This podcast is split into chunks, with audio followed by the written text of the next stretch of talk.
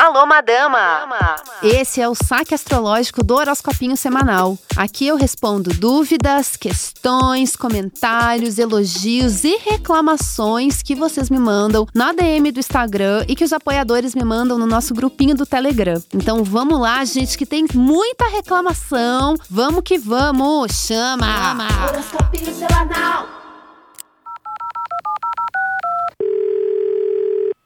Estamos de volta com o nosso saque astrológico, o nosso quadro aqui de toda quinta-feira em que vocês me mandam perguntas, comentários, causos, reclamações. Podem reclamar bastante do mapa astral, aqui é o lugar, entendeu? E eu respondo algumas perguntas que vocês me mandam lá na DM do Instagram ou aqui na caixinha de perguntas e respostas que tem no Spotify, se você está escutando isso no Spotify. E para os apoiadores que participam enviando áudios e perguntas também. Então participem, mandem, podem mandar, viu, gente? Mas vamos lá. Vamos à primeira pergunta do saque de hoje. A Paola mandou essa. Quando a grande virada vai chegar para Taurines? Quando?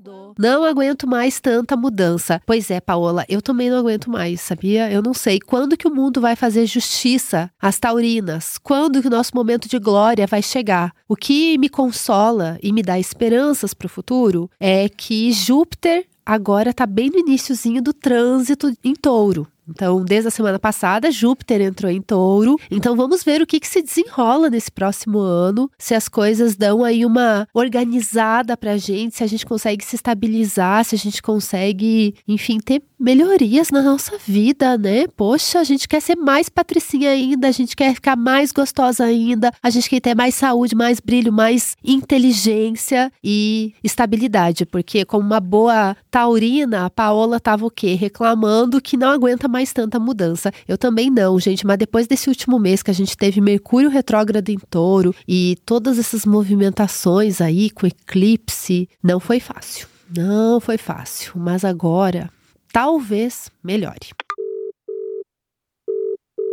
Agora vamos a uma pergunta de uma ilustre ouvinte deste podcast. Mas vamos manter a identidade dela no off. Porque trabalhamos com sigilo aqui, tá bom? Gente, é isso. Eu sou cartomante, sou astróloga, é sigilo em primeiro lugar. Mas vamos à pergunta: por que Vênus em Ares é uma mistura de fogo no cu eterno com não quero mais ninguém? É fogo, meu. É fogo. Não é fácil, viu? Vênus em Ares é um posicionamento. Quando eu pego um mapa, eu vejo Vênus em Ares ali. Você vê que as pessoas têm causo, elas têm história para contar. Certamente são pessoas que não morrem de, de, tédio. Tédio, Vênus em Ares, não, não combina. Na real, às vezes pode até ter, mas daí a pessoa dá um jeito de ir lá e encontrar confusão, encontrar coisa para ter história para contar, porque elas são viciadas em viver. É isso, quem tem Vênus em Ares é viciado em viver. A questão é que realmente esse é um posicionamento que fala de contradição, porque enquanto Vênus é um planeta que fala de calmaria, suavidade, amizade,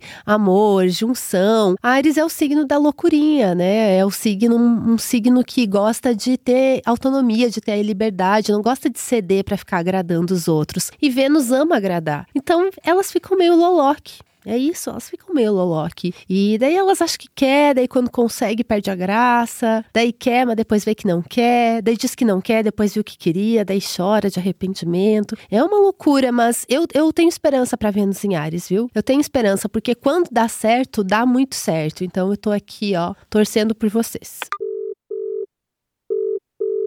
Agora é a vez da reclamação da Berta. Ela manda assim: Tenho lua em câncer, meu destino é sofrer? Berta, amiga, você vai ter que encontrar outro posicionamento no seu mapa para culpar, porque a lua em câncer é a solução, ó, não é o problema. Eu vejo muita gente reclamar da lua em câncer. Vocês não reclamem, entendeu? Porque é uma lua forte, ela é bruxona, ela é dona de si, ela sabe o que quer, ela tem carisma tá bom? Quer mais o que, amore? Vamos ter que catar outra desculpa aí no seu mapa, porque vamos botar a culpa em outro planeta, tá? Não na Vênus em Câncer. Na Vênus em Câncer aqui não, ó. Defenderei, tá bom? É a, a é a fodona, a maioral. Então não autorizo reclamarem da, da Lua em Câncer.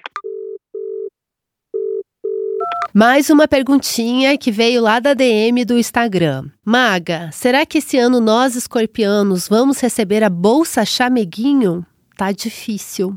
Ai, meu amor, eu tô torcendo para vocês receberem logo essa bolsa. Sabe que tem uma certa burocracia, as coisas demoram, né? Ah, para aprovar as coisas. É muita burocracia nesse país. Então, assim, escorpianes querem um chameguinho, mas tem tanta burocracia que a gente vai ter que facilitar. Gente tem que fazer uma lei nova, encontrar um novo jeito. Mas eu suspeito que as coisas vão dar uma melhorada esse ano, principalmente porque, ó, lá vem o astrologuês, principalmente porque Júpiter está transitando em touro agora. E Júpiter é bem o oposto de escorpião. Então vai falar muito de relacionamento. E eu não sei se vocês sabem, mas tem muitas mitologias sobre Júpiter, relacionadas a Júpiter, que praticamente contam o quanto ele era um piranhão, entendeu? Júpiter é um putão, gente. Ele é um piranhão, ele pega todo mundo, ele se apaixona ele casa, ele tem vários filhos. Então, cuidado, hein? Que escorpião é um signo radical. Às vezes não tem nada, depois tem um monte de gente. Então, se você tá pedindo, aguenta, que vem, hein? Às vezes a gente pede e o universo escuta. Então. Pensa bem aí, que eu acho que vai vir.